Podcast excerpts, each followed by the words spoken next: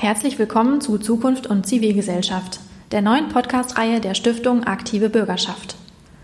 Natürlich wird die Zukunft derzeit vor allem von der Corona-Pandemie geprägt. Sie hat zu weitreichenden Veränderungen in unser aller Leben geführt. Doch wir können auch selbst Einfluss nehmen und unsere Zukunft aktiv mitgestalten. Deshalb lassen wir in diesem Podcast Menschen aus ganz unterschiedlichen Bereichen zu Wort kommen, die uns ihre Erfahrungen schildern und Lösungsansätze aufzeigen.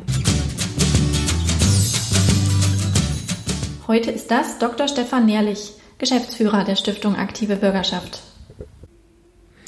Liebe Freunde der aktiven Bürgerschaft, im Juni hat die Bundesregierung ihr Konjunkturprogramm beschlossen, um die Folgen der Corona-Pandemie zu bekämpfen, Wohlstand zu sichern und Zukunftsfähigkeit zu stärken, wie es in dem Papier des Koalitionsausschusses so schön heißt. Auch für gemeinnützige Organisationen gibt es Unterstützung, insgesamt eine Milliarde Euro. Und das ist keine Einzelmaßnahme für das bürgerschaftliche Engagement, denn bereits Anfang des Monats haben drei Länder im Bundesrat eine Initiative für ein Zukunftsprogramm Zivilgesellschaft eingebracht. Auch die CDU-CSU-Bundestagsfraktion nimmt schon die Zukunft in den Blick und hat beschlossen, wie aus ihrer Sicht das Ehrenamtsgesetz 2021 aussehen soll. Die Maßnahmen zeigen, der Staat handelt, nimmt Geld in die Hand und hat dabei die Zivilgesellschaft im Blick. Schaut man sich die drei Maßnahmen genauer an, macht sich jedoch Ernüchterung breit. Das Konjunkturprogramm entpuppt sich als ein Kreditsonderprogramm. Die Gemeinnützigen können also keinen Zuschuss beantragen, sondern einen Kredit, der zurückgezahlt werden muss. Kann das funktionieren?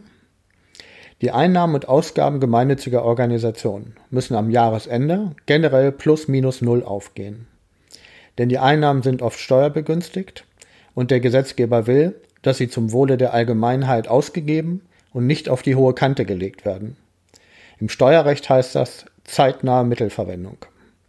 Woher sollen also die Überschüsse kommen, mit denen ein gemeinnütziger Verein seinen Kredit zurückzahlen kann. Aus Gebührenerhöhungen seiner Bildungsangebote vielleicht? Die Nutzer solcher Angebote sind aber oft Menschen, die nur eine geringe Kaufkraft haben. Aus zusätzlichen Spendeneinnahmen vielleicht? Menschen spenden aber, um anderen Menschen konkret zu helfen, nicht für die Rückzahlung von Krediten. Mit neuen unternehmerischen Ideen vielleicht? Hier verlässt das Konkurrenzverbot der Abgabenordnung den Gemeinnützigen gar keinen Spielraum. Das Zukunftsprogramm Zivilgesellschaft der Länder Berlin, Bremen und Rheinland-Pfalz ist im Bundesrat knapp gescheitert. Mit dem Programm sollten sowohl die Folgen der Corona-Pandemie abgefedert, als auch gemeinnützige Organisationen dabei unterstützt werden, notwendige Modernisierungsmaßnahmen umzusetzen. Das war eine Überraschung, denn die beiden beratenden Ausschüsse hatten den Ländern empfohlen, den Antrag anzunehmen. Einige Länder haben das auch getan, andere haben sich der Stimme enthalten. Die Länder Hessen, Nordrhein-Westfalen und Sachsen haben gegen das Zukunftsprogramm Zivilgesellschaft gestimmt. Aus meiner Sicht ein doppelter Verlust. Zum einen fehlt das Geld, um gemeinnützige Organisationen dabei zu unterstützen, sich zukunftssicher aufzustellen und beispielsweise in der jetzt boomenden Digitalisierung mitzuhalten.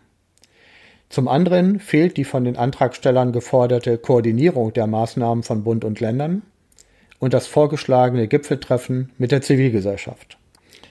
Das Eckpunktepapier der Unionsfraktion im Bundestag für das Ehrenamtsgesetz 2021 enthält nur wenige kleinteilige und altbekannte Maßnahmen.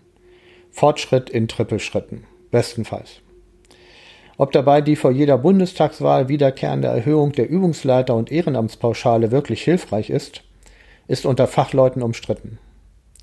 Dass gemeinnützige Organisationen den Menschen, die sich nicht mehr rein unentgeltlich, also ehrenamtlich, engagieren wollen oder können, jetzt wieder einen etwas höheren finanziellen und steuerfreien Zuschuss geben können, kann man für eine pragmatische Idee halten. Man kann es aber auch für einen grundsätzlichen Irrweg halten, ehrenamtliches Engagement zu fördern, indem man die Ehrenamtlichen bezahlt. Abgesehen davon müssen die Vereine das Geld ja auch erst einmal haben, um es als Übungsleiter oder Ehrenamtspauschale wieder ausgeben zu können. Die Corona-Krise wirkt wie ein Brennglas auf die Probleme der Engagementpolitik und legt die schon länger bekannten Schwächen bloß. Falsche Ansätze, Ideen von gestern, unkoordiniertes Handeln in einem falsch verstandenen Föderalismus. All das hemmt die Gestaltung guter Rahmenbedingungen. Die ehrenamtlich Engagierten, die gemeinnützigen Organisationen und die Zivilgesellschaft brauchen aber gute Rahmenbedingungen, um ihre Potenziale voll zu entfalten. Das kann man besser machen, das muss man besser machen. Engagement braucht gute, nein, braucht die besten Rahmenbedingungen. Bürgerengagement leistet für das Zusammenleben der Menschen in unserem Land einen bedeutenden Beitrag und die Herausforderungen werden nicht kleiner. Die Sondermaßnahmen für Vereine und Stiftungen aus der Zeit der sogenannten Flüchtlingskrise sind immer noch in Kraft und schon hat die Corona-Krise für neue Ausnahmeregelungen gesorgt. Ausnahmen können aber nicht die Regel sein. Wir brauchen einen Neustart der Engagementpolitik und müssen die Schwächen überwinden. Drei Punkte, was dabei im Fokus stehen sollte. Erstens Kompetenz. Engagementpolitik im Bund braucht in allen Parteien und Fraktionen kompetente Profis und Fachpolitikerinnen und Fachpolitiker. Einen Verein aus seinem Wahlkreis zu kennen, Sportförderung mit Engagementpolitik gleichzusetzen oder nur die Interessen der eigenen parteinahen Umfeldorganisationen im Blick zu haben, reicht nicht mehr aus. Zweitens Zuständigkeit. Engagementpolitik im Bund braucht eine klare Zuständigkeit in der Regierung und mehr Gestaltungskraft im Parlament.